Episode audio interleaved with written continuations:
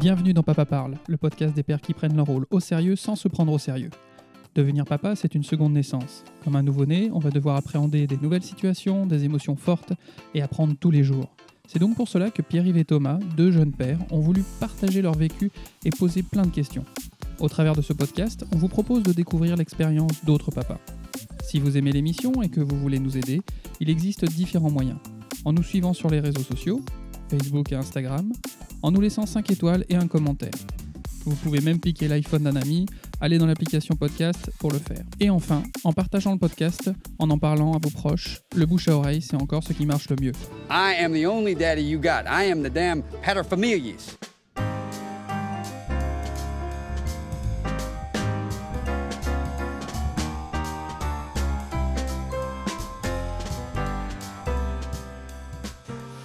Ok, c'est parti. Allez, tu, tu me soutiens Je te soutiens. T'es t'es en couverture Ouais, c'est-à-dire, Ok. il faut faire quoi Oh, Rien de spécial, tu rebondis quoi. Ok. Allez, c'est parti. Eh bien, bienvenue dans Papa Parle, l'émission des pères euh, qui prennent leur rôle en sérieux. Non, attends, Non. ça, ça fait longtemps. hein. Ah, ça Ouais, fait longtemps. Ça fait très très longtemps. Euh, c'est c'est quoi déjà? C'est L'émission des pères qui font un podcast. L'émission des pères qui font un podcast, d'accord. Qui prennent leur rôle au sérieux, mais sans se prendre au sérieux. C'est ça l'idée. Euh, Aujourd'hui, on reçoit Pauline Laurent, euh, qui euh, a créé, comment on peut dire, une structure qui s'appelle Marmaille et Pissenlit, et qui a pour but, ben, on va te laisser décrire ta structure et ce que tu fais. Ouais, merci. Éventuellement ton parcours si tu as envie. Oui. Voilà, après, tu n'es pas obligé de remonter à l'enfance, tu fais comme tu veux. ou alors tes aïeux, tu, tu fais comme tu le sens. Ok, ça marche. Donc oui, je m'appelle Pauline et j'ai créé ma structure qui s'appelle Marmaille et Pissenlit en 2017. Et euh, l'objectif, c'était de pouvoir euh, proposer aux familles et aux enfants un, espace, un lieu, des activités pour se reconnecter à la nature ou se connecter à la nature. Et euh, moi, mon approche en tant qu'animatrice nature, elle n'est pas du tout naturaliste, euh, scientifique. Euh. C'est plutôt, j'ai envie de proposer aux gens de vivre et de partager un moment dehors. C'est ça l'idée de base. L'entrée, c'est euh, on va être dehors et on va voir comment on peut s'amuser, créer, inventer, imaginer avec ce qu'on a dehors, en plein air. Et on va, on va respirer du bon air, on va, on va partager un moment ensemble. Donc c'était ça mon idée euh, de base. Donc, Naturaliste, tu, tu dirais que c'est, euh, pour avoir bien compris, c'est les gens qui ont une démarche de, de- de- d'enseigner ce que c'est que la nature, de, je sais pas, d'apprendre à, à- à reconnaître euh, quelle feuille d'arbre pour quel arbre, combien de combien il y a de stries sur le tronc, ce genre de choses. Ouais, où, tu vais, où tu mets la différence quoi. Ben, en fait, euh, parmi les animateurs nature, en effet, il y a plusieurs euh, types d'approches. Et l'approche naturaliste, euh, souvent, c'est plutôt des personnes qui se disent guides nature. Et en effet, l'objectif, c'est la clé d'entrée, c'est plutôt le savoir et l'acquisition de connaissances, ce qui est aussi très important et très intéressant. De, découvrir la nature et d'apprendre des choses sur elle. Donc euh, au niveau euh, faune, euh, flore. et ça va vraiment être ça la clé d'entrée. Et d'ailleurs, il y, a- même des, clubs, des fédérations qui se sont montées, notamment la fédération Connaître et protéger la nature. Et, vraiment, pour eux, l'idée, c'est en apprenant des choses sur notre environnement local, c'est comme ça qu'on aura envie de la protéger. Moi, je suis pas tout à fait là-dedans. je suis plus, euh, bah, on va peut-être d'abord vivre un moment dehors, euh, juste être dehors en fait, être ensemble et, euh, et, et on verra plus tard ce qu'on a envie d'apprendre. Mais je trouve que déjà réinterroger notre, euh, notre rapport avec, avec le milieu en, simplement en, en étant ensemble en fait. Et voilà, je, c'est ça ma clé d'entrée. C'est pas le savoir, c'est plutôt l'expérience. Ça me- je ferai un parallèle un peu avec les différents types d'écoles qui peuvent exister, où dans l'école classique, euh, ça peut ressembler à ce que tu disais au niveau des gens qui travaillent de manière naturaliste, où on amène un savoir et les enfants euh, doivent euh, l'ingurgiter, entre guillemets.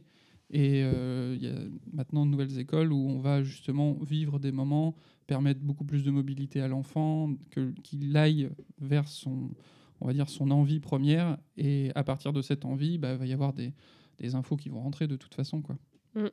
C'est ça, mais hum, après, euh, euh, tout ça n'est pas forcément opposé. Euh, J'ai envie de dire, Mm. ça, ça se complète et ça correspond aussi à différents types de personnes.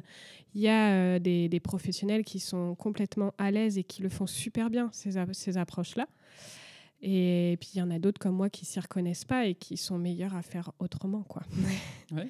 Mais l'idée, c'est vraiment de se compléter et, et de proposer euh, différentes approches qui correspondront. euh, bah, les enfants, ils, ils apprennent pas tous de la même façon, ils vivent pas tous les choses de la même façon. Donc euh, c'est aussi ça l'idée, c'est de proposer euh, des approches différentes. Oui, et toi, tu reçois des enfants euh, assez jeunes, euh, enfin à partir de assez jeunes, pas que des jeunes, mais euh, Oui, à partir de deux ans, c'est ça? À partir de deux ans, mais c'est pas rare qu'il y ait eu les, les, les petits, Ouais. les petits frères et les petites sœurs en, en portage. Donc des, Donc effectivement, bébés. qu'une- oui, une, une approche plus intuitive, où juste on, on vit, on fait des choses dehors, euh, de l'ordre du jeu, etc. C'est peut-être une approche plus, plus facile et pour, euh, pour des enfants plus jeunes. Ouais, en effet. Euh, en fait, dans, dans mon parcours, en, en- en 2018, je suis tombée enceinte. En 2019, j'ai eu un bébé. Et ça a vachement façonné euh, Marmaille et. Parce que j'ai eu très... Je me suis vraiment documentée. j'ai beaucoup lu. Je me suis nourrie sur, sur le sujet de la petite enfance. Et je me suis dit, Oh, mais c'est génial tout ce qu'on peut faire avec, euh, sur cette tranche d'âge-là dehors. J'ai eu euh, une tonne d'idées qui m'est venue et j'ai vraiment eu envie euh, d'orienter mes ateliers vers ce public. Donc à partir de 2019, euh, j'ai proposé deux groupes pour les 2-5 ans accompagnés de leurs parents. Euh, ça pour moi c'était important, c'est-à-dire que les ateliers 6-10 ans ou les stages 6-10 ans qui sont pendant les vacances, euh, c'est sans les parents. Euh, mais là, sur ce public-là, des tout petits, je trouvais ça important que la figure d'attachement et de référence soit présente pour sécuriser l'enfant.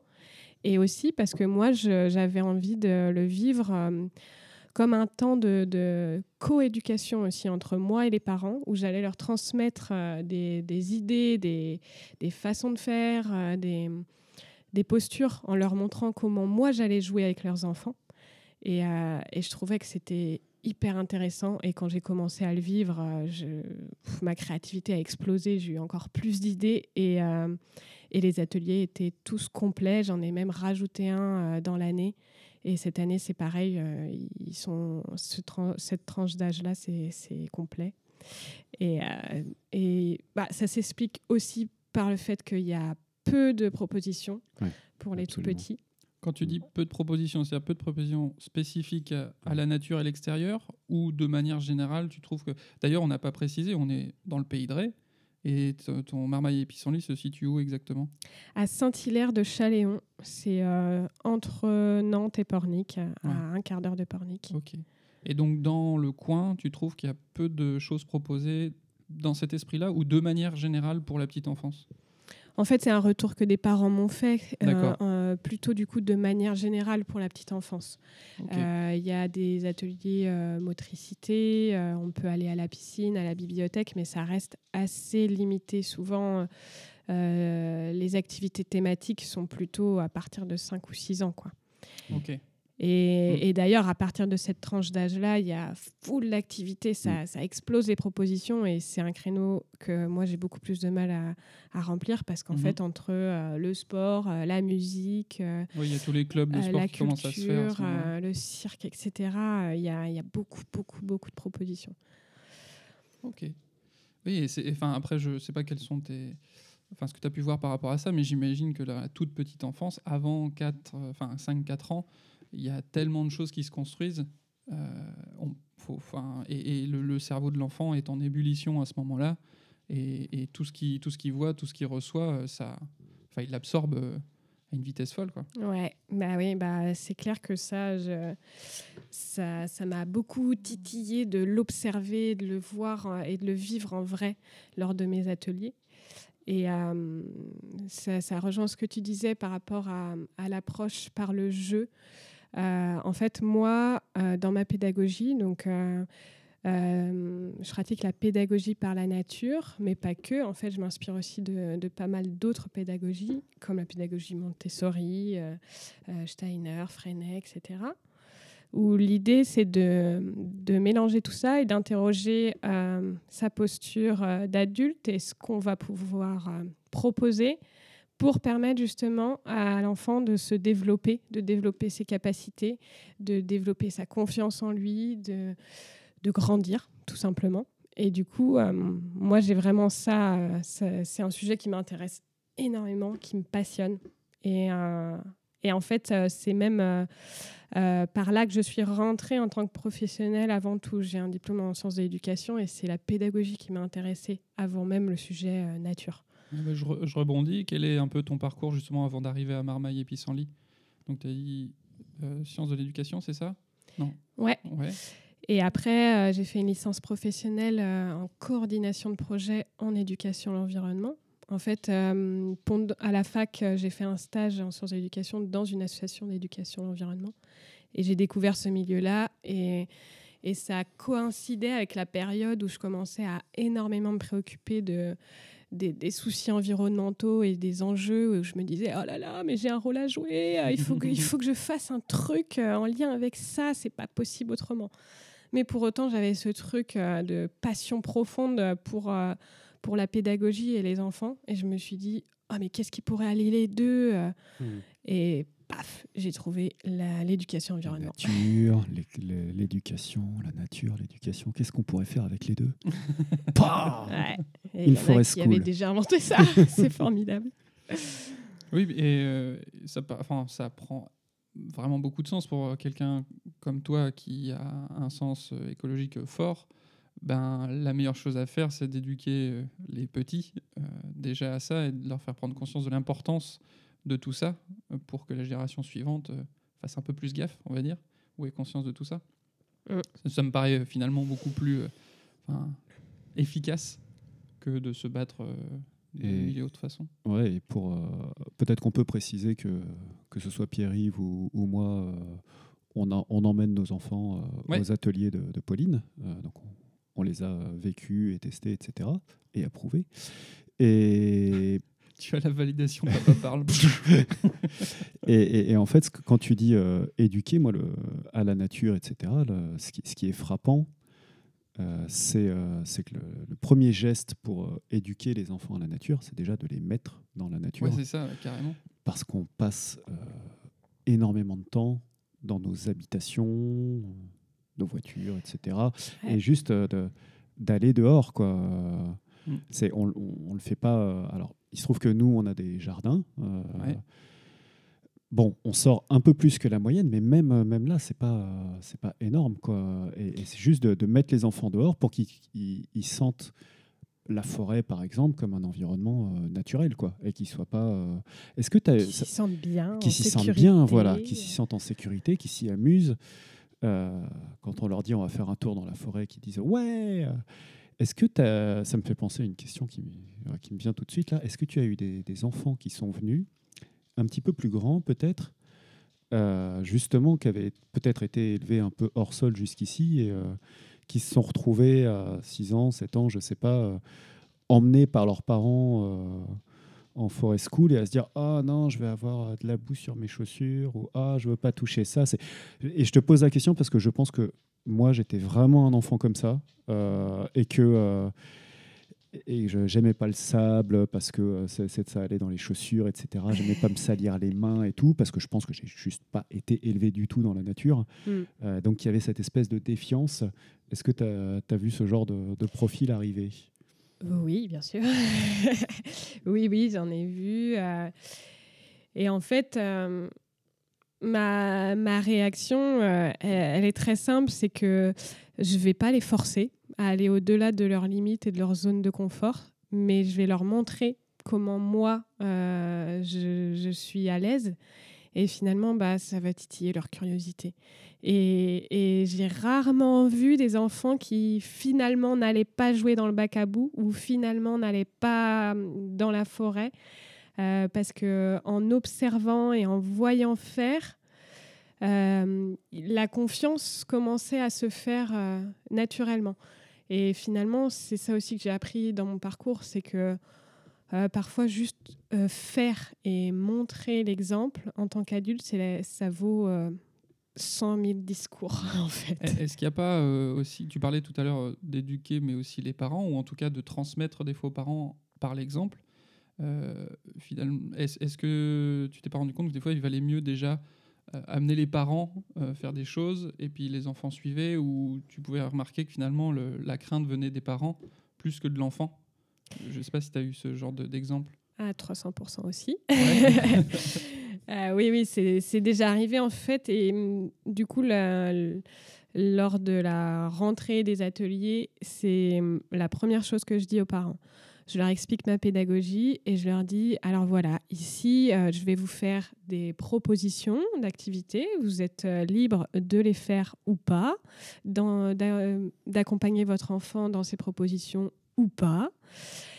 Mais si vous le faites, faites-le avec enthousiasme, avec joie, parce que il va ressentir tout ça, votre enfant, en fait. Donc, si vous n'avez pas envie, ne vous forcez pas.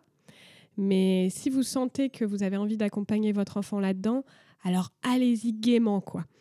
Et en fait, euh, c'est clair que c'est hyper important ce, message et cette euh, façon de faire. Après, j'en dis rarement plus. On, va, on va le vivre, en fait. Et ils vont voir comment moi, je, je, je, je vis les choses et comment je joue avec leur enfant. Et en fait, souvent, ça donne envie parce mm. qu'ils sont là pour ça. Leur objectif, c'est de passer un moment avec leur loulou, un moment privilégié, et, euh, ils en ont envie. Donc après, oui, c'est clair qu'il y a des craintes et des peurs. Euh, ah, j'ai eu des mamans qui m'ont dit non mais moi les araignées c'est hors de question, j'y toucherai pas. Ah ok, il n'y a pas de souci, t'es pas obligé. Par contre, les araignées si ton enfant a envie, euh, si tu veux, moi je l'accompagne ou, ou juste voilà se dire si je le sens pas, je me mets à l'écart. Mhm. Mais, euh, mais si je vois que j'ai envie de l'accompagner, alors j'y vais à fond. Quoi. Et c'est déjà arrivé, euh, par exemple, là, un atelier en, euh, en octobre, là, début octobre, un papa qui au début était pas trop chaud au début de la séance pour que ses filles aillent au niveau de la cuisine debout et tout. Il avait plu, c'était bien boueux il, leur a dit discrètement Tu veux pas plutôt faire le parcours de motricité? Viens, on va faire ça d'abord. Et puis finalement, au fur et à mesure de la séance, euh, moi j'ai proposé de. Donc j'ai mis les mains dans le bac à bout et j'aurais proposé de faire des, des petits bonhommes sur euh, le tronc des arbres pour euh, malaxer, euh, voilà, sculpter, au niveau sculpter, et puis du coup créer aussi des formes décorées avec les éléments qu'on trouverait par terre, etc. Et en fait, ce papa-là, il est allé après tout seul faire pour lui finalement un petit, un petit bonhomme sur le tronc d'arbre. Et puis du coup, ces filles, elles, étaient à fond en train de patouiller. Et, je me suis dit, ah, c'est trop chouette parce qu'il a fallu juste une séance pour qu'il se sente libre et que ce soit OK pour lui de le faire. Quoi. Et j'ai trouvé ça top. Bah, ça me permet de rebondir euh, sur un sujet qu'on aimerait aborder, c'est la notion d'enfant intérieur. Là, ce papa, enfin, le cadre, toi, tu as permis d'aller retoucher un peu à cet enfant intérieur pour qu'il joue au final. Et sur les peu d'ateliers où je suis allé, j'ai pu voir ça. On a l'impression que le, euh, chez les parents, il y a une retenue au début, on observe beaucoup. Les enfants, eux, vont regarder un petit peu, puis c'est parti. Une fois qu'ils voient qu'ils peuvent se salir, c'est bon, quoi. Et, on voit que les parents observent un peu, et y a on, sent, c'est pas tout le temps euh, au même moment pour tout le monde, mais à un moment, il y a pof, un petit déclic. Mm. Et là, euh, c'est là où je trouve que c'était le plus beau, c'est quand les parents finalement jouent autant que les enfants. Mm. Vraiment, on sent qu'ils prennent du plaisir. Et c'est c'est en ça que je trouve intéressant dans ces ateliers, c'est il y a plein d'activités où on laisse son enfant. Euh, voilà, les clubs de sport, etc., la musique, la piscine, et puis il y a quelqu'un qui leur apprend quelque chose. Là, on apprend avec, euh, avec son enfant et, et c'est l'occasion de s'amuser. Quoi. Mm. Et ce que je disais dans d'autres euh, des podcasts précédents, moi, le déclic que j'ai eu en tant que papa, c'est quand j'ai pris conscience. euh, des fois, c'était un peu oppressant parce qu'il il voulait donc beaucoup jouer avec moi, il voulait beaucoup de temps avec moi. Et puis, je- j'essayais de faire au mieux, parce que sinon, je culpabilisais de ne pas, faire, euh, de pas jouer avec eux. Et à un moment, j'ai un déclic, je dis, mais, mais en fait, euh, joue toi aussi. Enfin, c'est-à-dire, t'es pas juste à, à les faire jouer, mais joue aussi. Et je pense que dans ton atelier, dans tes ateliers, on peut avoir ce déclic, en fait, de Mm. comprendre que bah, même, on- ouais, ouais, je suis adulte, mais, mais joue, amuse-toi. Et en fait, ça, ça marche trop bien. Enfin, c'est du plaisir pour tout le monde, au, au final. Et le cadre aussi prête vraiment aussi.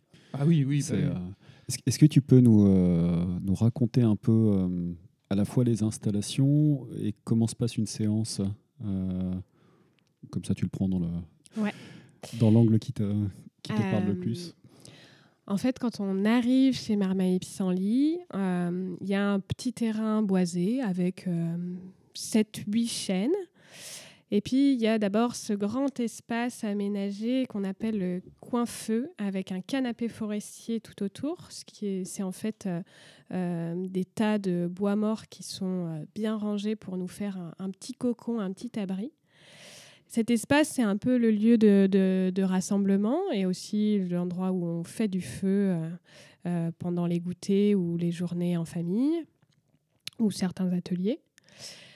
Ensuite, euh, sur ce terrain, il y a un petit parcours euh, de motricité fait euh, simplement avec euh, des, des grands rondins de bois, des cordes accrochées pour se tenir et puis des rondins posés au sol.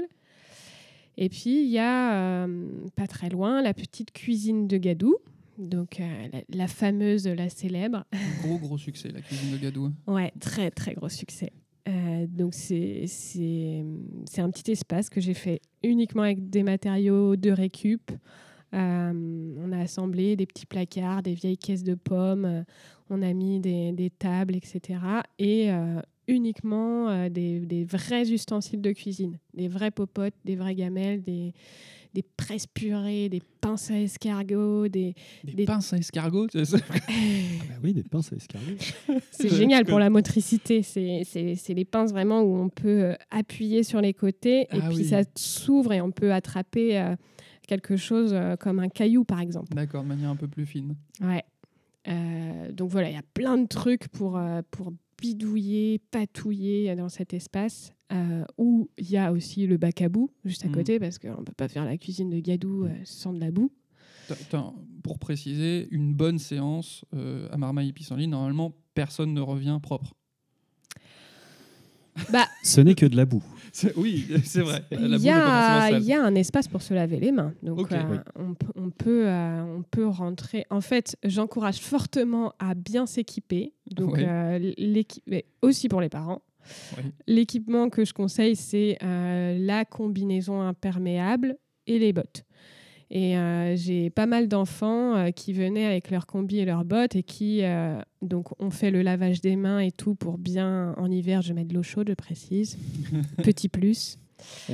On frotte bien les mains, on fait un pré-lavage avec l'herbe pour enlever la grosse couche de gadou. On lave bien les mains sur un petit lavabo en plus, un, un petit truc que j'ai fabriqué qui est assez ludique en termes de motricité aussi.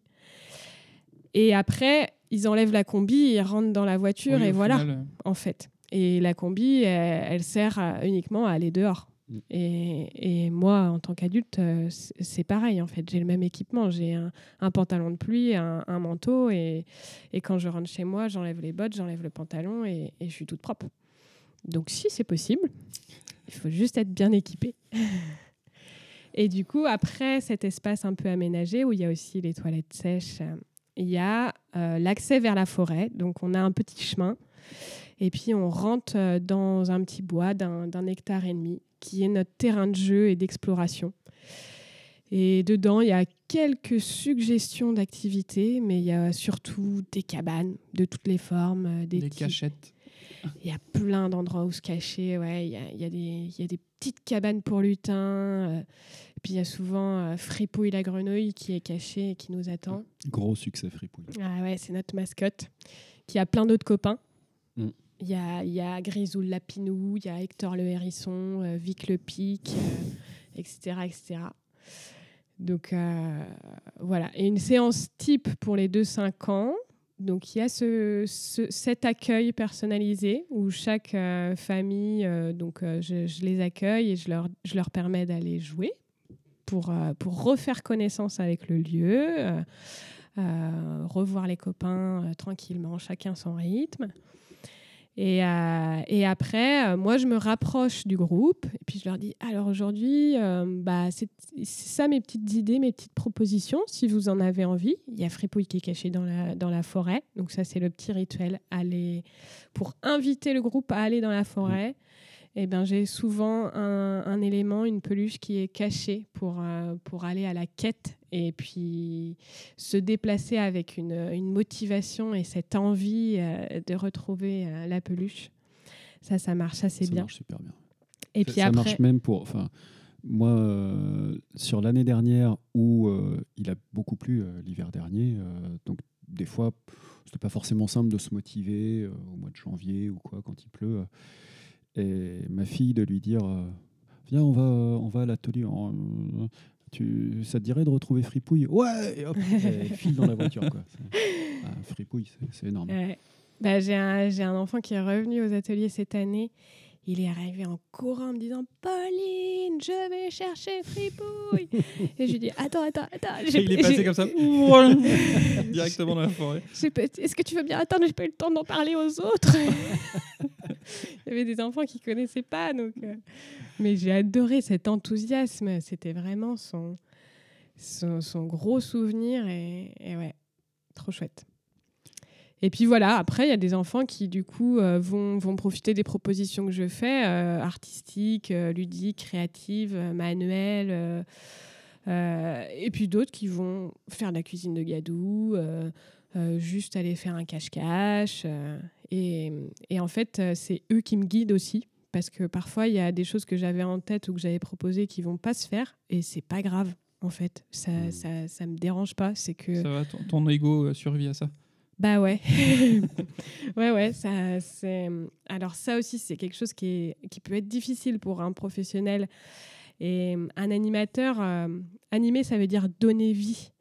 Mhm. Et en fait, il y a plein d'animateurs pour qui euh, ça peut être très difficile à vivre le fait qu'il ait prévu sa séance avec des Ouais. objectifs, Mm. euh, un contenu et que ça se réalise pas. En fait, ça bouleverse vraiment euh, notre, no- nos idées préconçues et notre schéma de professionnel. Donc, moi, j'ai eu cette envie dans mon parcours justement de, tout chambouler parce que dans les structures où je suis allée, dans les jobs que, j'ai pu avoir, bah, j'y trouvais pas ma place parce que justement, euh, bah, il n'y avait pas cette petite étincelle justement de- de laisser jaillir mon enfant intérieur à moi. Et pourquoi moi, je me plaisais dans la nature? Je m'y retrouvais pas. C'est pour ça que j'ai fait mon propre projet d'ailleurs. Cool. Je, rebondis. Donc, tu nous as parlé un peu de tout le, tout le lieu, tout ce qu'il y avait. Tu nous as dit que tu avais plein d'idées et que tu fourmillais d'idées. J'imagine que tu as envie de faire évoluer les choses. Euh, Qu'est-ce qui trotte dans ta tête? Qu'est-ce qui est en projet? Qu'est-ce qui arrive? Ouais, bah, en effet, euh, j'ai j'ai pas mal de projets. Bah, la première chose, c'est que hum, c'est très important pour moi de continuer à garder du lien avec les enfants, mes ateliers et continuer d'expérimenter ma posture pédagogique, ma pédagogie, trouver encore et toujours des nouvelles idées d'activités à expérimenter et à faire. Donc ça, c'est clair que ça continue et c'est mon, mon premier métier. Euh, mais à côté de ça, j'ai très envie en fait euh, cette pédagogie et qu'elle puisse aller dans d'autres structures avec Mhm. d'autres professionnels pour d'autres publics. Donc euh, j'ai très très envie de développer euh, euh, des projets de formation euh, à destination des professionnels de la petite enfance, les enseignants et les professionnels de, de l'animation au sens large. Il va falloir que je te mette en lien avec Toto. C'est un, Ah un oui. ami qui a une ferme pédagogique euh, bon, dans l'Est de la France, mais il y aurait des trucs à faire, je pense. Ouais, C'était l'épisode euh, dans les premiers épisodes. quelque chose comme ça. Ouais. Bah, Bah, pour tout ça, je- de toute façon, c'est clair, je vais pas le faire seul. Je m'appuie Mm. sur euh, des, des gens euh, qui font déjà ça, qui sont déjà dans le réseau. Je suis très très impliquée dans les réseaux d'éducation environnement. euh, euh, la dynamique sortir, c'est un, un collectif euh, euh, national qu'on a décliné au niveau régional et, voilà, on est ensemble à, penser ces choses-là. Et, moi, je serais finalement euh, euh, que un des acteurs euh, qui va qui va qui va permettre de, de- faire ça sur le, sur le, sur le pays de Ray, quoi. Puisque j'ai un lieu et euh, j'ai expérimenté. Est-ce que tu sens un élan en ce moment dans ce sens euh, dans des structures comme celles dans lesquelles tu es et, euh, et au niveau des pouvoirs publics Est-ce que euh, Vaste sujet. Euh, Manu, si tu nous entends. Non. Au niveau des pouvoirs publics, euh, j'ai encore eu une réunion hier euh, euh, avec d'autres animateurs qui, avec qui on se demande comment se faire connaître À se faire connaître. déjà et, et que, que enfin on vienne nous solliciter. Et, euh, et en fait, moi je disais, mais, vous n'avez pas l'impression que ça marche pas la façon dont on s'y prend depuis le début et qu'il faudrait peut-être euh, taper plus fort en fait pour leur dire, on n'a pas à ramper, à venir chercher des sous auprès de vous en fait. C'est vous qui devez prendre à bras le corps ce sujet et nous faire confiance parce que, parce que euh, notre métier, nos missions répondent à des enjeux de société hyper importants. Et du coup, euh, voilà, je, je- je lance euh, depuis quelques temps là, des, des- des petits pavés dans la mare pour justement faire bouger, faire bouger ça. Mais hum, bon, il y a des gens qui essayent depuis 40 ans hein, en France Ouais. et qui, qui ont toujours du mal à, à se faire entendre euh, au niveau des ministères, au niveau des députés, etc. C'est très compliqué. Donc je pense qu'on a un gros rôle à jouer, les professionnels, là, de lobbying et de... Ouais, je ne sais pas comment on va s'y prendre, mais il faut qu'on fasse bouger les lignes. toi, les, les gens avec qui ça bouge à l'heure actuelle sont plutôt en dehors de ça Euh, Je sais que tu as été en ou tu es en contact avec, euh, par exemple, une école Montessori euh, dans, dans la région, enfin, de, de Pornic. Euh, ce genre de. Ça va Alors, être plus des gens qui sont pas dans l'éducation nationale ou des choses comme ça. Non, pas que. Il y a, en effet, il y a une grosse volonté du coup de, de créer à côté parce que ça va pas assez vite dedans. Mais de manière générale, hein. c'est pas que euh, en lien avec les écoles d'ailleurs. hein. Les structures euh, associatives, il y en a plein qui se développent euh, parce que un centre de loisirs répond pas aux objectifs ou aux idées qu'ils ont envie de transmettre. Mais il y a aussi des structures institutionnelles dans lesquelles il y a des gens qui ont envie de faire bouger les Mmh. choses. Euh, L'éducation nationale a la chance de compter parmi ses membres Christelle Ferjou. Elle a écrit des livres sur le lien avec l'enfant, euh, l'enfant dans la nature, etc.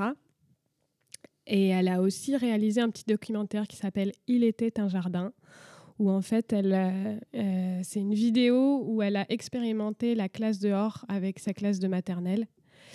Et euh, c'était une des pionnières en France à faire ça. Et, euh, et en fait, il y en a plein d'autres qui le font. Et ça, c'était à partir de quand qu'elle a commencé à faire ce genre de choses? Ça date de quand? C'était il y a 10 ans. C'est fou, quoi. Ça fait que 10 ans que ce soit la première à faire sortir les enfants, en fait, de l'école D'aller vraiment à l'extérieur pour faire l'école, pour... euh, Ah, je dis pas qu'il y en a que personne ne le faisait avant. hein. Ouais, Peut-être qu'il y en a qui le faisaient, mais qui en l'ont pas en tout cas voilà mis en avant, euh, théorisé et partagé et diffusé parce que maintenant elle est conseillère pédagogique. mhm. Donc euh, elle, elle est vraiment en train de travailler pour diffuser ça et d'encourager euh, les enseignants de, de- de sa région à, à aller dans ce sens. Elle est beaucoup en lien avec les réseaux d'éducation environnement aussi pour construire et co-construire des projets. Donc, euh, donc ça bouge. Et nous, au niveau de la dynamique Sortir, par exemple, euh, qui regroupe un collectif euh, de professionnels, que ce soit des animateurs, des formateurs, des professionnels du sport en plein air, etc. Nous, on a vraiment envie de faire bouger les lignes aussi là-dessus et ça fait partie de nos objectifs. Et, euh, et parmi nous, on est dans, il y en a qui sont dans des structures institutionnelles, euh, associatives, etc. Enfin, il y, a- il y a tous les profils en fait.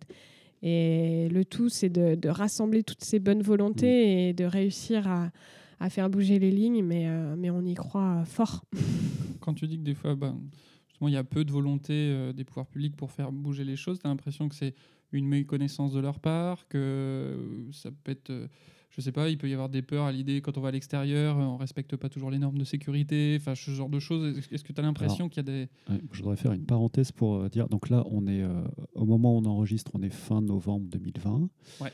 On approche de, enfin, on est au, au moment du début de de, de l'allègement du deuxième confinement Ouais. pour euh, les générations futures qui nous écouteront dans quelques années. Euh, et donc un certain nombre de mesures ont été annoncées pour euh, avec ce, ce- je vais pas dire le déconfinement parce qu'apparemment c'est pas encore ça, mais euh, j'ai vu que dans les mesures annoncées, il y avait pour les, pour les enfants euh, scolarisés, donc, les activités en plein air allaient de nouveau être autorisées. Ouais. Et ça- quand j'ai vu ça, j'ai j'ai ri en fait, parce que je me suis dit, mais ça veut dire qu'ils les avaient interdites. Mm, Mais mm. c'est, ça veut oui. dire que pour, enfin, dans un contexte de virus qui, qui se transmet beaucoup plus facilement en intérieur qu'en extérieur, on a forcé les enfants à ne pas sortir. Ça m'a semblé assez, euh, assez bizarre, quoi. C'est- Je me, bon, je me suis Je ne sais pas exactement à quoi ça tient. Si est-ce que est-ce que c'est vraiment cette notion d'extérieur ou je me, je me fais un peu l'avocat du diable hein, pour euh, pour essayer de comprendre. Mais est-ce que quand les enfants sont en extérieur, bah, c'est entre guillemets plus difficile de les contrôler et donc euh, d'éviter qu'ils se collent les uns aux autres. Enfin, je- je- j'extrapole, je, ne sais pas ce qui fait que pour, enfin, ce qui fait que pourquoi on pourrait pas aller dehors euh, pour les, les activités quoi.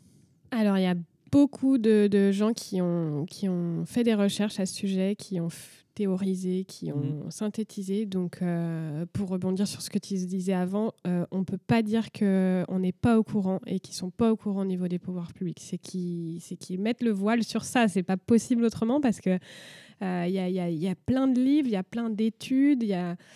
On le sait maintenant le- qu'être dehors, c'est bon euh, pour la santé et qu'il faut soutenir les associations et les, les acteurs de terrain. On le sait en fait. C'est juste qui que. ferait qu'ils mettent le voile, c'est quoi? C'est parce que ça demanderait un peu de, un peu de budget, parce que, euh, ou alors c'est juste la peur du changement? Enfin, je sais pas. euh, Bah, il y a peut-être euh, de tout ça, ouais. Ouais. Je n'aurais pas la prétention de dire que j'ai la réponse, mais euh, il y a certainement de tout ça. En effet, on- on est aussi dans une société euh, où c'est la prise de risque, euh, la sécurité, euh, la mise en danger. euh, pff, tout ça, ça fait très peur. On laisse plus les enfants prendre des risques, alors que c'est bon Mm. pour leur développement. C'est un sujet euh, que je voulais aborder en revenant à Marmaille et Pissenlit. C'est ça, c'est les, les peurs que j'ai pu voir sur certains parents aussi, c'est que euh, bah, la nature, il y, y a un côté un peu aléatoire.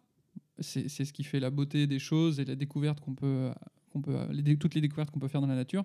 Mais effectivement, il peut y avoir une branche par terre, on se prend le pied dedans, euh, on peut tomber, on peut salir, euh, etc. Et, et, et je pense qu'on l'a beaucoup perdu avec le temps parce que bon, bah, notre société, maintenant, comme tu dis, on vit beaucoup plus à l'intérieur, avec des murs bien droits, Mm. avec des, des endroits qui sont euh, standardisés, etc., qu'on peut contrôler. Et, Et, euh, et on a perdu un peu ce, ce côté prise de risque. Ouais. Et, Mm. et je pense que sur un aspect euh, même moteur et psychomoteur pour l'enfant, c'est une perte.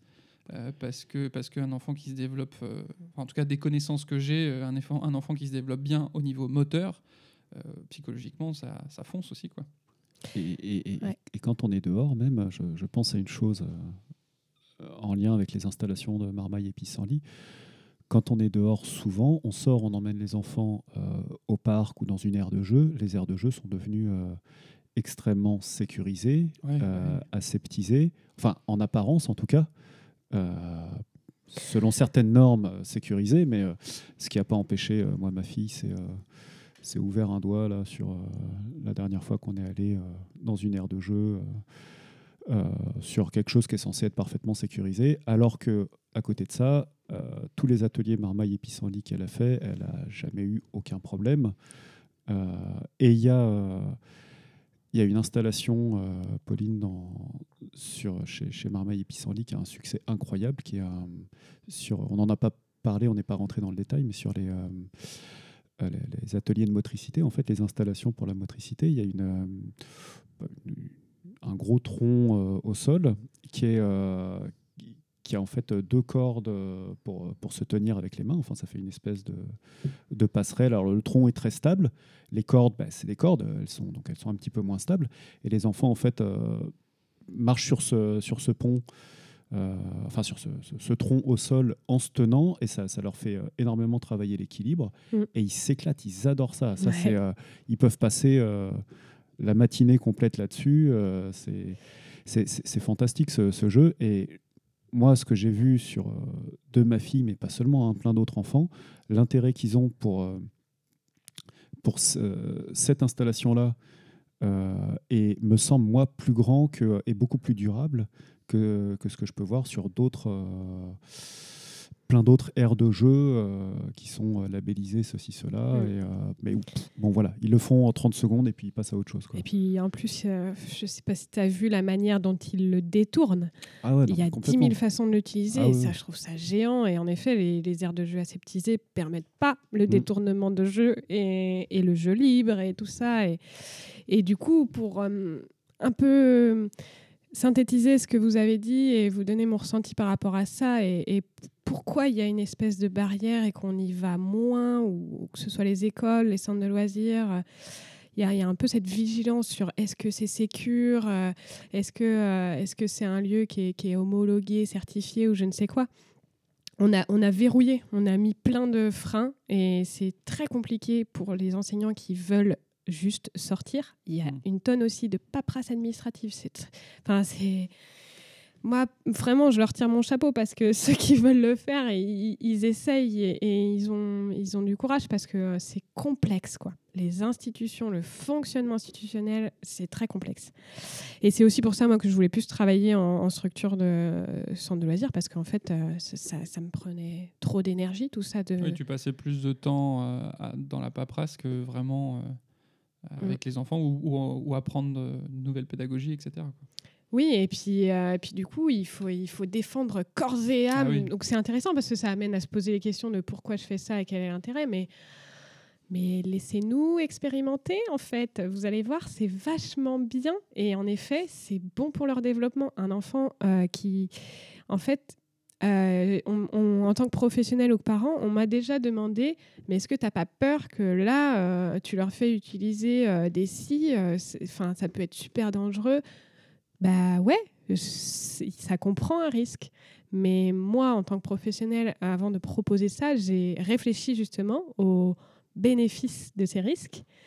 J'ai réfléchi à comment la proposer de manière le, le plus sécurisant pour les enfants.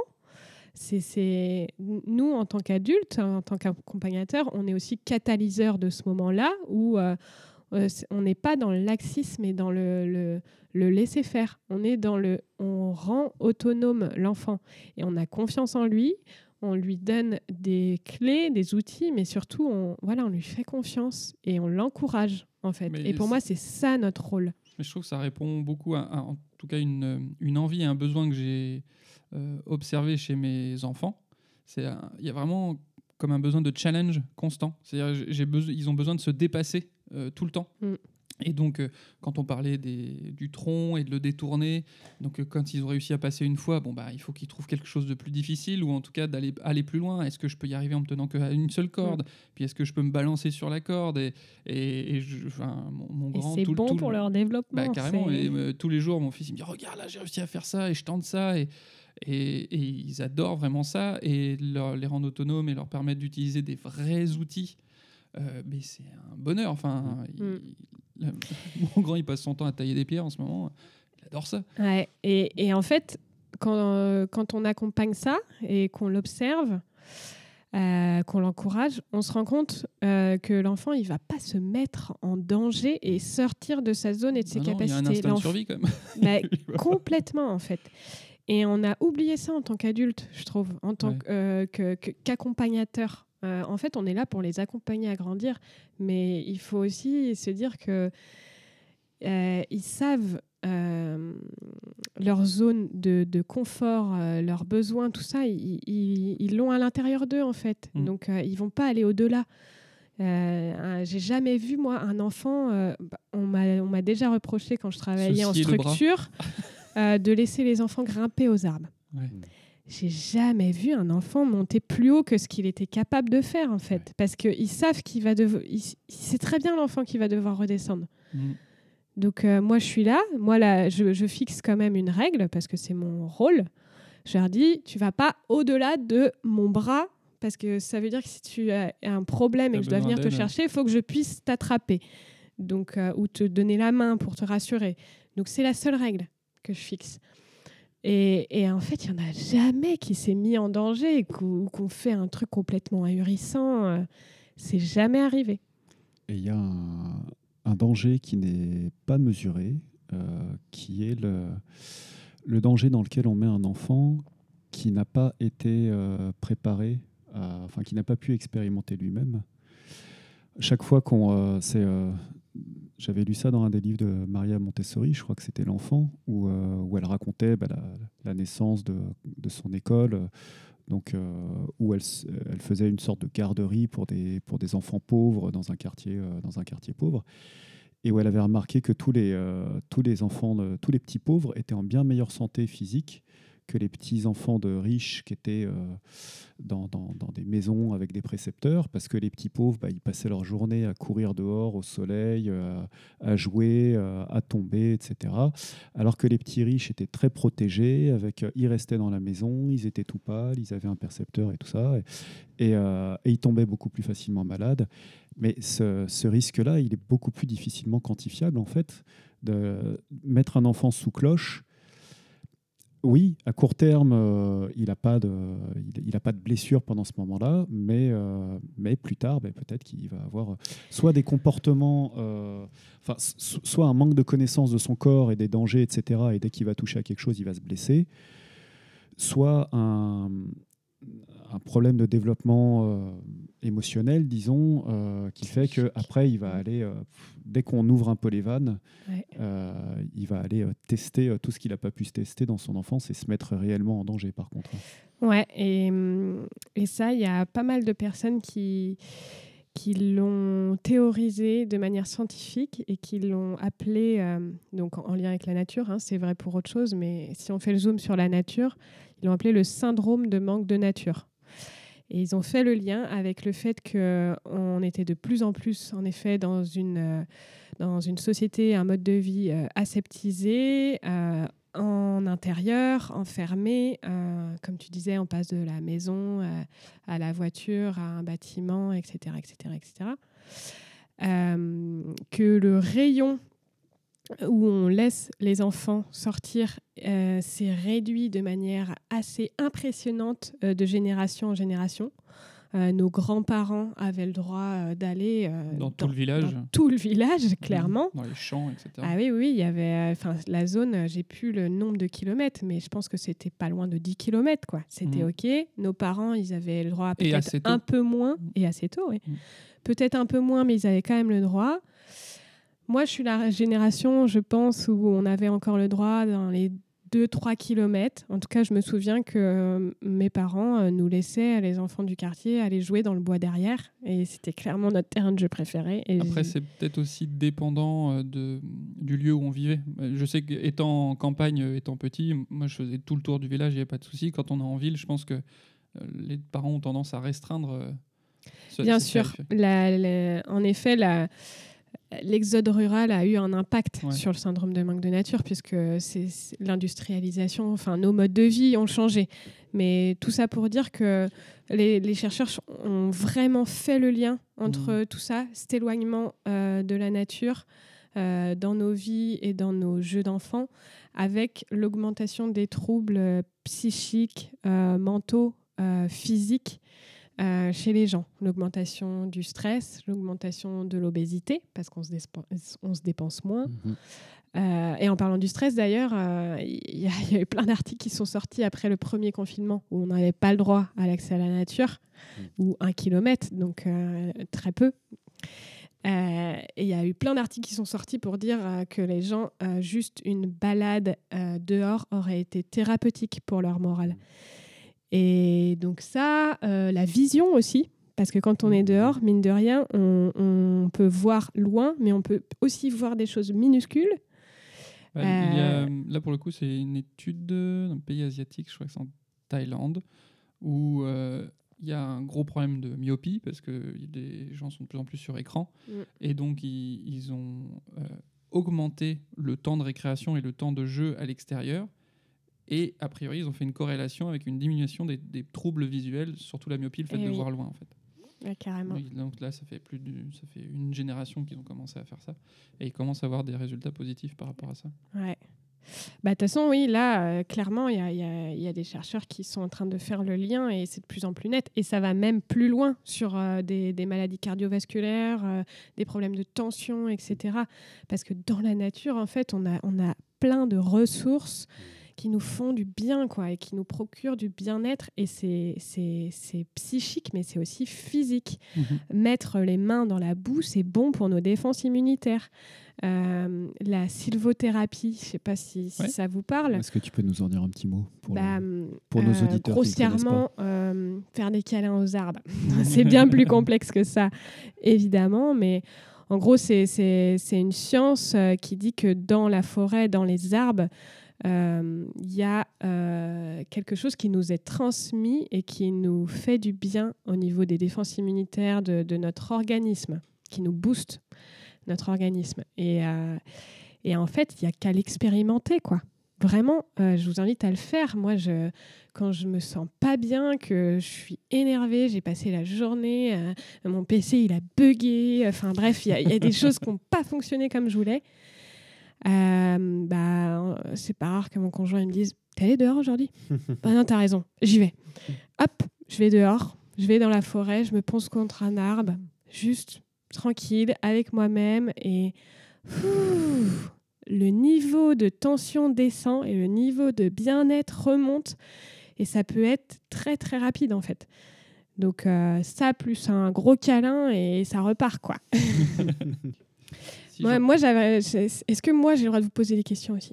Ah bah carrément. Et justement, là, on- je, je change un peu de sujet. et J'avais envie de revenir un peu sur le thème euh, papa, etc. Mais euh, si tu as des questions autres, vas-y. Nous, on est. Bah ouais, on va pouvoir y revenir tranquillement, ouais, mais euh, ouais, il y a un truc qui me vient, c'est, je vous ai parlé un peu de moi dans mon enfance, j'allais jouer dans la forêt, etc. Et, et en fait, ce que je trouve intéressant euh, au travers mes ateliers, c'est aussi de questionner les parents sur eux, leur rapport à la nature.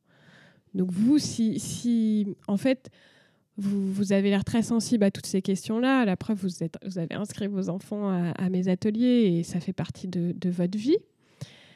Et si on vous pose la question, d'où ça vient à votre avis ce lien à la nature, cette envie d'aller dehors? Alors, moi, les premières choses qui me viennent, c'est les souvenirs d'enfance où j'ai. Maintenant, je dis que c'était une chance. J'étais dans un village, un petit village, et, euh, clairement, euh, je faisais 20 mètres, euh, j'avais une forêt, en fait. Donc, je me souviens de plein de jeux en forêt. de, le truc, vraiment, ce qui me revient le plus, c'est la luge sur la butte derrière, en fait. Avec la vieille luge en bois que mon grand-père m'avait refourguée. Et, Et- euh, Là où tu étais, il neigeait à peu près six mois par an, non d'ailleurs? Non, pas à ce point-là. D'ailleurs, il y a de moins en moins de neige, ça fait Eh mal au cœur. oui. Quoi. Mais euh, je me rappelle d'un temps où euh, l'hiver, il y avait vraiment de la neige. Et pas juste une bouillasse qui devenait marronasse sur la route au, bout de, au bout de cinq minutes. Et, et donc, vieille luge en bois, sans frein. Et le jeu, c'était de descendre le plus vite possible et de freiner au dernier moment. Euh, mais quand même euh, assez tôt pour pas se prendre les barbelés du champ. quoi. Voilà. et, et énormément de Ah ouais, temps. euh, dans- Les temps dans- ont changé. hein. Ouais, énormément de temps. euh, Qui dans arrive pas forêt. plus loin que les barbelés. Hein. Ouais, bah oui, oui. Ouais, c'est ça. Je, je me rends compte que j'ai pourtant en tête que euh, ma maman euh, était assez protectrice, etc. Mais elle nous a jamais empêché Mm. d'aller à l'autre bout du village, en fait. hein. Et il n'y a jamais eu de problème. Bah non, non, il n'y a jamais eu de problème. Et effectivement, je, enfin, je me rappelle pas de tout, mais je- j'ai jamais eu envie de me mettre en danger, quoi. Mm. J'ai en eu, j'ai eu envie de tester des trucs, d'aller un petit peu plus loin, etc. Mais au final, non. Et, et puis, ouais, pas mal de temps passé, euh, passé en forêt. Euh, les cabanes, un peu. Euh, et, et du temps avec mon, avec mon père on allait couper du bois. Il allait faire le, le bois pour l'hiver, on avait une cheminée. Donc il y a ça aussi. Euh, et puis aussi, euh, très honnêtement, plus récemment, je pense que mon, cursus a fait que je me suis éloigné de la, nature, parce que j'ai fait des études en ville, etc. Parce que j'ai un côté aussi très technophile et, euh, j'adore tout cet aspect-là et, je m'amuse avec ça. Et puis voilà, honnêtement, ce qui m'a ramené à ça, c'est ma compagne, qui, elle, est vraiment plongée dedans et une, conscience très forte par rapport à la nature, par rapport à l'écologie. Et elle a, ben, justement, un peu comme toi dans tes ateliers, juste en faisant et par son exemple, euh, je suis quand même beaucoup revenu à ça et, et été beaucoup plus attentif euh, à ça. Voilà, je sais pas si je réponds bien à ta question. Bah si, il n'y a, y a pas, de bonne bo- y a pas de réponse. bonne réponse. Je te laisse, toi, Mais- Thomas, si Moi, ça ressemble pas mal à, à ton expérience, Pierre-Yves. Je n'ai pas grandi à la L'appel de la campagne. forêt. Hein? L'appel de la forêt aussi. Euh, hmm. Euh, pas, non, pas vraiment. Alors, moi, j'ai grandi dans une ville de banlieue parisienne. Euh, c'était quand même pas, pas, mal. c'est pas le même décor. C'est pas le même décor au départ. C'était pas mal urbanisé quand même. Euh, Après, j'ai eu quand même la chance euh, de d'être très souvent en garderie, centre aéré, etc. où à l'époque, ils nous emmenaient pas mal dans la nature. Euh, et notamment euh, un, centre aéré des, des- PTT à l'époque, ça s'appelait PTT, euh, qui, qui avait, où ils avaient un bois. Enfin, c'était, incroyable. Là, on était vraiment bien. Mais après, moi, j'étais quand même un garçon, comme je le disais, assez délicat, plutôt un intellectuel et qui aimait pas trop. Enfin, je sais pas si c'est parce qu'on m'avait pas mis beaucoup dehors ou si c'était euh, une nature de base, mais euh, le, côté euh, se salir, avoir froid, tout ça, ça me plaisait pas trop. Après, il y avait quand même, voilà, j'avais quand même la, chance d'aller en vacances à la campagne, etc. Mais après, ma vie, moi aussi, a fait que j'étais un, urbain très urbain. J'allais courir dans les bois, parce que heureusement j'aimais bien aller courir, mais enfin, dans voilà. Mais euh, de moi-même, j'allais pas spécialement me balader en forêt ou tout ça. Et moi aussi, c'est euh, assez récent. C'est plutôt, euh, ma femme qui m'a ramené sur ce et le fait d'avoir une fille qui m'a ramené sur tout le côté nature et aussi à la base peut-être une démarche plus intellectuelle de me dire effectivement. ce serait bon d'avoir plus de rapport avec la nature, l'écologie est importante, etc. C'était plus une posture au départ, mais en pratiquant, ça vient de plus en plus aussi. Euh, Et ça devient un besoin. et ça devient un, ça devient un plaisir, ça devient un besoin. euh, ouais. Euh, effectivement. Et maintenant, euh, si je retourne dans une grande ville, je commence à avoir à nouveau euh, les quelques fois où ça m'est arrivé euh, récemment. euh, Il y a une espèce de- de- d'angoisse euh, qui, qui monte en moi de, euh, d'un environnement où tout est bitumé, Mm, mm. euh, où, euh, où je sens que je, je, je, je vois, et puis je sais que les arbres sont pas euh, hyper heureux. Euh, en fait, j'ai compris euh, quelle était la condition des arbres en ville après avoir lu le livre de Peter Wollenberg, La vie secrète des Les arbres. secrets des arbres, ouais. Ouais. Où, voilà, quand il te fait le, le topo sur ce que vit un arbre en ville, c'est pas, c'est pas très réjouissant. Donc voilà, moi, mon expérience, c'est ça, c'est celle d'un d'un retour vers la nature qui en- où il y a encore beaucoup à faire, mais, euh, mais maintenant il y a une vraie volonté. Et où au début, c'était peut-être plus une posture, et, mais à force, en, se... en fait, le goût, il est, il est en nous, c'est juste qu'on l'a oublié. Donc Ouais, il faut juste. euh, Il faut réveiller faut juste le réveiller, ouais, le réactiver. Euh, d'un- point de vue, euh, on va dire, pragmatique, papa, euh, le retour à la nature, en fait, euh, j'ai constaté que quand ils passaient leur journée dans la nature, bah, ils étaient beaucoup plus détendus et calmes, les loustiques. Eh ouais. de manière très, très simple et basique. Euh, quand euh, bah voilà, il y a des, des journées où ils n'ont pas pu autant sortir, on sent bien qu'il y a une énergie qui doit, qui doit s'évacuer. Mm, Et mm. euh, des fois, c'est compliqué de, de, de pouvoir leur permettre de le faire, etc. Donc voilà, on a cette chance inouïe d'avoir du terrain et ils peuvent quand même courir. et voilà. Mais, euh, euh, mais on sent bien que leur, euh, leur état d'esprit, leur, leur niveau d'énergie n'est pas du tout le même. Et quand je dis niveau d'énergie, c'est pas qu'ils ont plus ou moins d'énergie, mais la, la qualité de leur énergie n'est pas la même Mm. quand ils ont pu aller euh, déjà dehors. Après, Ouais. sans forcément parler d'une forêt, non, on est plutôt proche d'une plage. Même, euh, toi, mettre les pieds dans l'eau, euh, Mm. parce que rien que ça, ça, ça t'as l'impression que ça décharge, quoi. Ça me fait penser à- au retour d'un atelier. J'avais donc un atelier en famille euh, et j'ai une maman qui m'a envoyé un petit message en me disant Oh, Merci. Ils étaient venus tous les cinq, le papa, la Mhm. maman et les trois enfants. Oh, le soir, on est rentrés, on était tous les cinq de bonne humeur. Cool. Et en fait, bah ouais, c'est clair, ça fait, ça fait du bien, quoi. Là, là, on le constate euh, très fréquemment avec ma compagne. À l'intérieur, bon ben, le, le contexte fait qu'il y a des, des règles de vie un- peut-être un peu plus contraignantes, euh, euh, comme euh, le fait qu'il y a une pièce commune. On, on s'est mis d'accord que dans cette pièce, on parlait doucement, on faisait attention de, de comment de pas bousculer l'autre, etc. Et que s'ils voulaient se défouler à fond, c'était dehors ou dans leur chambre.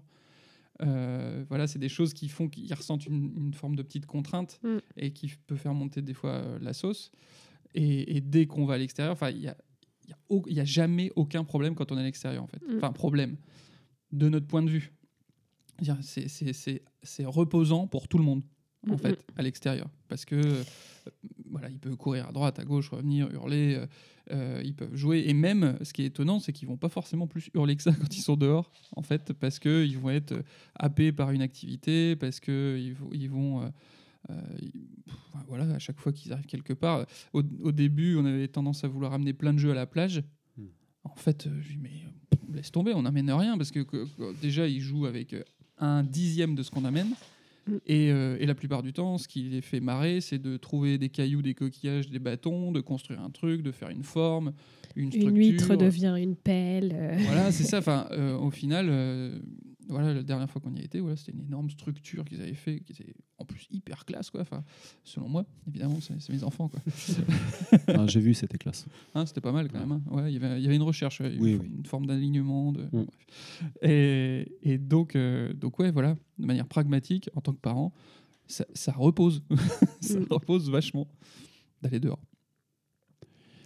Je ne sais pas comment faire la transition, euh, mais c'est un sujet dont on voulait parler sur euh, le fait que euh, dans tes ateliers, Ouais. euh, on a remarqué qu'il y avait euh, pas mal de papas euh, qui, accompagnaient, euh, qui accompagnaient les enfants, en comparaison avec d'autres ateliers où, euh, alors moi j'accompagne pas mal ma fille sur euh, tout un tas d'ateliers. Il y en a des fois, ben, je suis le seul papa au milieu de plein de mamans. Euh, par exemple, s'il y a une, euh, un atelier de lecture de contes à la bibliothèque, bon, bah, je suis le seul papa. Quoi. Alors que là, les ateliers nature, marmaille et pissenlit, eh ben, c'est un peu l'inverse en fait. Il y a des, enfin, moi, c'est ce que j'ai vu. Ouais, même, même que parfois, il y a, il y a un peu euh, un battle de non, c'est moi qui y va cette fois. Non, c'est bon, d'accord. cette fois, c'est papa. Cette fois, la prochaine fois, ce sera maman. Mais en effet, ouais, a- j'ai déjà fait des séances où il y avait qu'une maman qui accompagnait. Et, euh, et c'est vrai que ça nous a frappé la première année et qu'on a essayé de se poser des questions, à se dire alors comment ça se fait? Est-ce que c'est ce côté euh, euh, justement on n'est pas euh, enfermé, il n'y a pas de tension, ça va pas dégénérer, euh, ça va être cool, comme ce que tu disais tout à l'heure. Mhm. Ça va bien se passer parce qu'on on est en plein air. Et puis on peut se sauver rapidement s'il y a besoin. voilà, il y a, il y a- il y a aussi du coup peut-être ce truc de... euh, quand on est enfermé dans une salle pour un atelier euh, thématique avec un accompagnement, euh, peut-être ça peut faire peur de pas se sentir à l'aise et de pas avoir d'issue de secours entre guillemets et de rester bah, les, deux heures qui sont prévues, admettons. Alors que là, en effet, il n'y a pas ça, le fait qu'on est, est en plein air sur un grand espace. Concrètement, si ce qui est en train de se passer, ça les intéresse pas, bah, ils, ils se sentent plus libres de, de partir et, et peut-être ça met plus facilement à l'aise. Et puis, il y a peut-être quand même le facteur euh, euh, appel de, appel de la- la- l'aspect euh, homme de Cro-Magnon, euh, je sais pas, Un Robinson Crusoe. archaïque qui revient. Peut-être. Moi, c'est mon explication principale, effectivement. Ouais. Je, je pense que euh, c'est plus. euh, euh, c'est peut-être a priori plus plaisant pour, euh, pour des hommes, enfin, qui se disent Oh, je vais plus m'amuser dans les bois euh, que, euh, que, je sais pas, à la bibliothèque ou au théâtre de marionnettes ou j'en sais rien.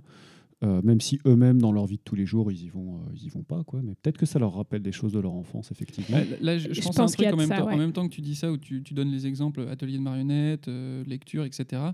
Euh, on a, dans ces ateliers, on est plutôt passif en fait. Oui. Il y, a- il y a aussi ce fait-là. Et là, quand, maintenant que j'ai expérimenté Marmaille et Pissenlit, en fait, on, si on a envie d'être passif, on est passif, mais on, Oui. peut, euh, on peut jouer, participer, euh, créer des choses, proposer des idées. Enfin, je pense que tu serais ouverte. euh, si euh, un parent dit ben voilà j'ai cette idée là qu'est-ce que tu en penses quoi? Ah bah carrément. voilà donc euh, donc il y a aussi ce, ce côté actif et pas juste passif à attendre Euh, Ouais. Après, euh, alors je suis tout à fait d'accord avec toi.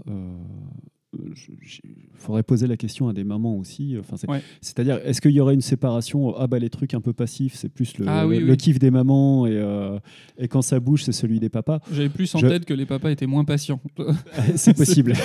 C'est- Il y, a, il y a possible. une étude sociologique à mener en tout cas. Peut-être, Mais, ouais.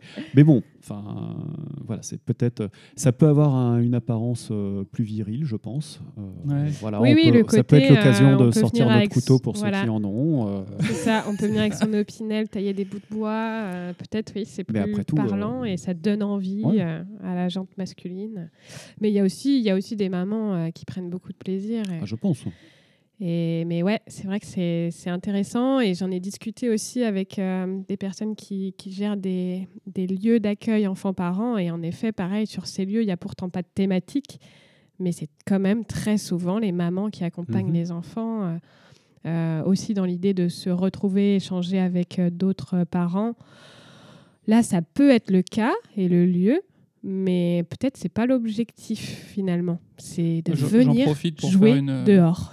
Ouais. J'en- profite pour tenter une interaction avec les, les auditeurs. Justement, si vous avez, euh, si vous êtes papa ou maman et que euh, vous avez un retour sur ce type d'activité, qu'est-ce qui fait que ça vous intéresse plus d'aller dans la nature ou pas? N'hésitez pas à, à nous le transmettre dans les différents commentaires, que ce soit Facebook ou, ou Apple Podcast, etc. Quoi, parce que je suis curieux de savoir. Moi, je, je suis en train de réfléchir pourquoi, pourquoi moi ça m'attire. Bon, le fait d'être dans la nature, c'est un fait, euh, ça m'attire d'y aller. Le fait d'être actif. Euh, les autres activités, euh, je pense qu'il y avait aussi une histoire de planning, tout, tout bêtement, Ouais. Euh, ou les autres activités que, que j'avoue, c'est plutôt Emeline qui est active pour trouver ce genre d'activité. C'était des moments où je pouvais pas forcément y aller. Mais, je- mais si je suis honnête, ouais, tu, vois, tu me parles d'un un, un truc de marionnette, euh, tout de suite, ça, me- ça me transcende pas, quoi, Mm. dans l'idée. Mais aller grimper dans les arbres, là, ouais, non. Des cabanes et tout. Ouais. Mais ça fait référence à mon enfance aussi, ouais. Mm. Les cabanes, grimper dans les arbres, j'ai passé du temps, quoi. Bah, euh, c'est c'est un, c'est un bon résumé en fait, parce que en fait c'est ça, ça fait appel à notre enfant intérieur, et c'est aussi ce qui motive moi, à, ce qui me motive moi à, à faire vivre et à continuer de faire vivre les ateliers de marmaille pissenlit, c'est que moi j'ai envie de continuer à, à m'éclater et à vous permettre ça, Mhm. à vous et vos enfants, et, et vraiment. euh, Ouais, je trouve que c'est un bon résumé, quoi. Faire appel à son enfant intérieur. Et, c'est aussi pour ça que je pratique beaucoup, beaucoup le jeu libre. On n'a pas, on a- pas trop parlé, enfin, on en a parlé, mais sans le nommer directement. Mais le jeu libre, c'est vraiment magique. Ça, ça transcende euh, notre posture d'adulte.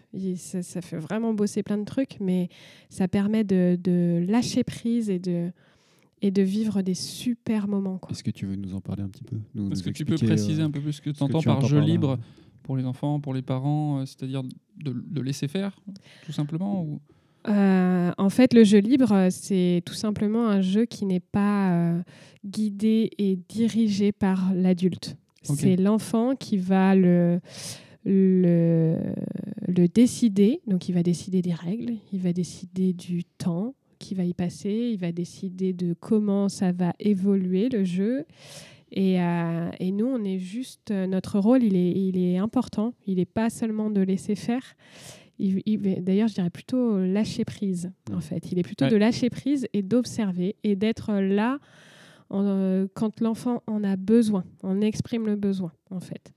Et moi, dans les jeux libres, euh, mon cerveau, il est, il est à 300%. hein. Je suis hyper focalisée sur ce qui se passe. Euh, J'observe ce qu'ils sont en train de faire, développer. Et, et s'ils m'invitent à jouer avec eux, alors là, c'est super. Mais si c'est pas le cas, je reste un petit peu en retrait. Et ça, c'est pas toujours facile à faire.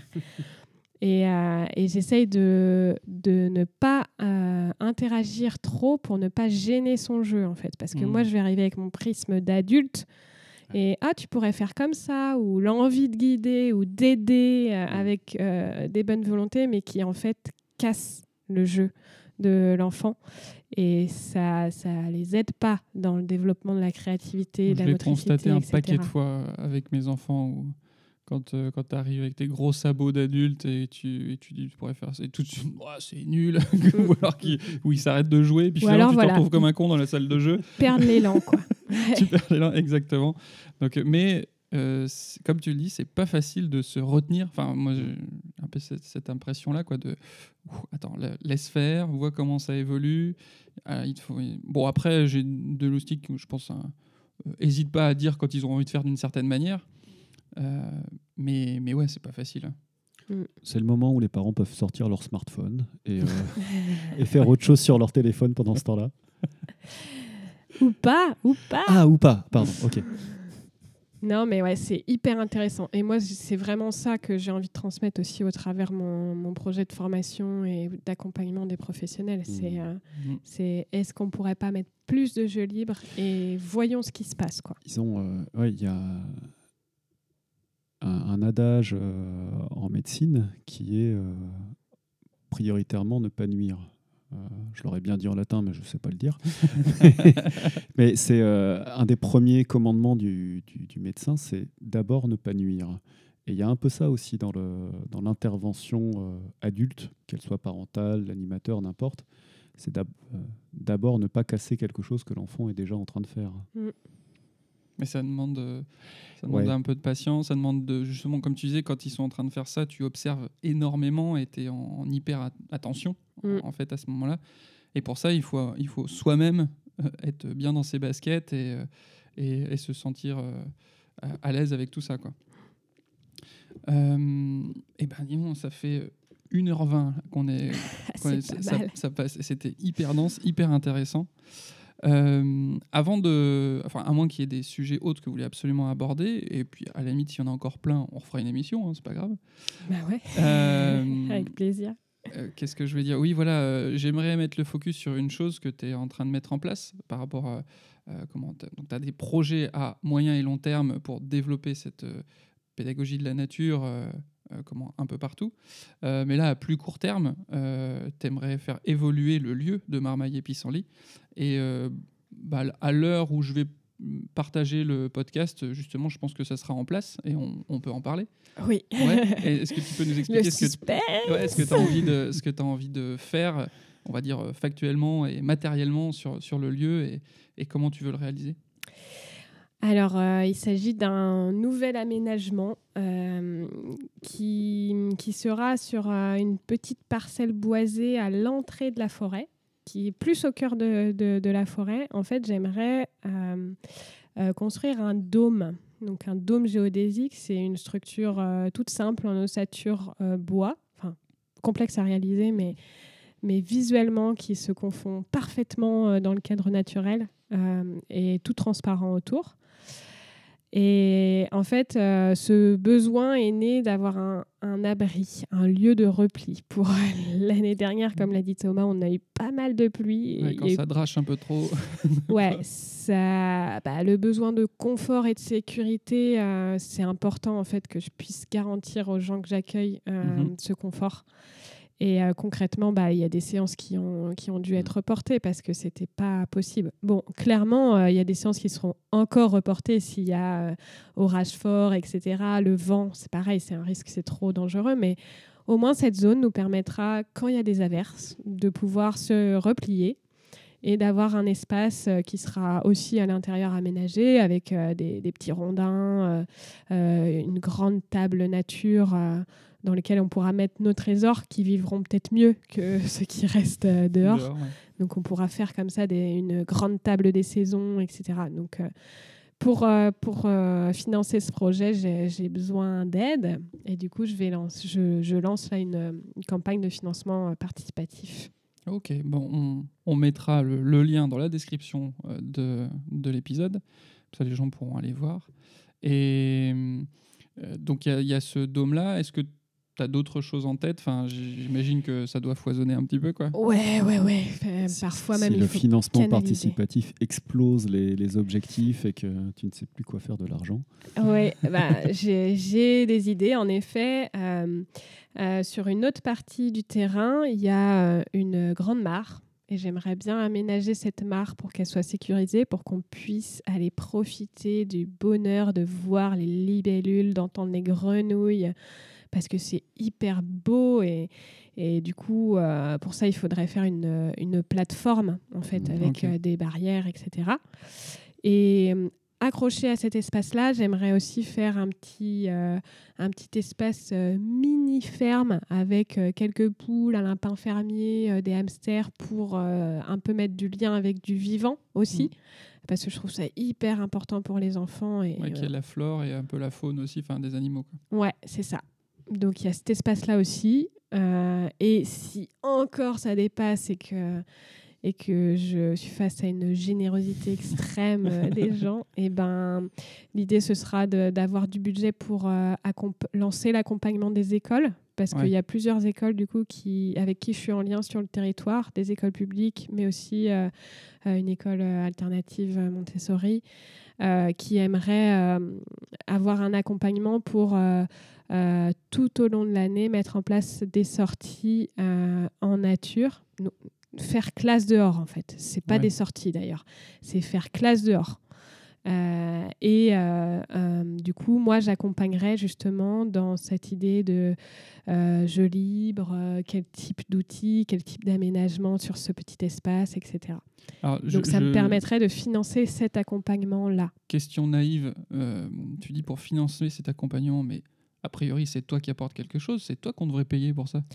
Oui, c'est ça. Ce sera pour me financer, pour que je puisse accompagner, parce que effectivement, bah, ça prend du temps, en fait, et c'est du temps d'intervention euh, qui, en effet, pourrait me permettre. Donc ce serait aussi pour faciliter euh, l'accès, enfin que les écoles euh, aient un accès facilité à, à ton, enfin à ce que tu proposes aussi. Voilà, c'est ça, Ouais. que, que ce soit euh, gratuit pour eux, en fait. Ok, d'accord. Moi très naïvement je dis ils vont ils vont mettre un budget pour euh, payer euh, Pauline. Bah, s'il y a, en fait, euh, s'il y a un budget, c'est bien, mais souvent euh, le budget n'est pas suffisant pour couvrir D'accord. euh, euh, Mm. des interventions sur toute une année, en fait. Euh, et, et puis, il n'y a pas que les interventions où j'accompagne le groupe dehors, il y a aussi les temps de réunion avec euh, l'enseignant, euh, pourquoi pas Bien aussi évidemment. les autres parties prenantes, les gens de la commune qui vont nous aider à entretenir le lieu, ou etc. Il y a tous ces temps-là, ces temps- de formation aussi, la préparation de matériel, etc. Enfin, il y a, c'est, c'est un, un gros, un gros temps passé, quoi. Mais j'ai vraiment hâte de le vivre et j'espère que je pourrai le faire euh, cette année, euh, enfin en 2021 en tout cas. C'est les projets. D'accord. Sous, euh, en, croisant les doigts que les, con- les conditions mondiales évoluent favorablement et rapidement. Oui, clairement. Là, on a, on a besoin d'aller dehors. Bon, a priori, voilà, les activités en plein air sont autorisées. Oui, Avec plaisir. Eh bien, euh, merci infiniment, Pauline. C'était, Merci, Pauline. C'était dense. euh, j'ai appris plein de choses. C'était vraiment trop cool. Euh, je rappelle donc euh, le fin- financement participatif euh, pour Marmaille et Pissenlit. Le lien sera dans la description. N'hésitez pas à aller voir le site. Je pense que tu as un site. Ta page Facebook, peut-être? Ouais, j'ai un site internet, une page Facebook. Voilà, où vous aurez tous les renseignements, le lieu, comment réserver, etc. Je crois même qu'au-delà des ateliers, tu proposes des fois d'autres euh, petites choses. Euh, Peut-être que je me trompe, mais. Ouais, euh, ouais, des journées ponctuelles, Mm. aussi pendant les vacances. Et aussi, il y a des propositions avec, euh, avec des partenaires, des gens qui viennent faire des ateliers, euh, euh, musique, anglais, Ouais, bien. etc., etc. Donc en, en suivant ta page Facebook, en regardant sur le site, on est informé des choses que tu vas proposer. c'est ça. Ouais, allez, allez voir, il y a plein de propositions. Il y en a dont on n'a pas parlé là, mais euh, des choses, euh, des formules pour les familles, euh, des, euh, des bivouacs quand il fait beau. euh, Il y, a- il y a plein de choses. quoi. Ouais. Bon. Merci à vous pour l'invitation. C'était super. J'ai passé vraiment un excellent moment. Eh ben, de même, génial. Allez, on rend l'antenne Et on va dehors. et on va, et on va aller dehors. C'est ça exactement. Merci à tous euh, d'avoir écouté jusqu'à jusqu'à la fin de l'épisode. Euh, on vous fait des gros bécos et puis on vous dit à l'épisode prochain.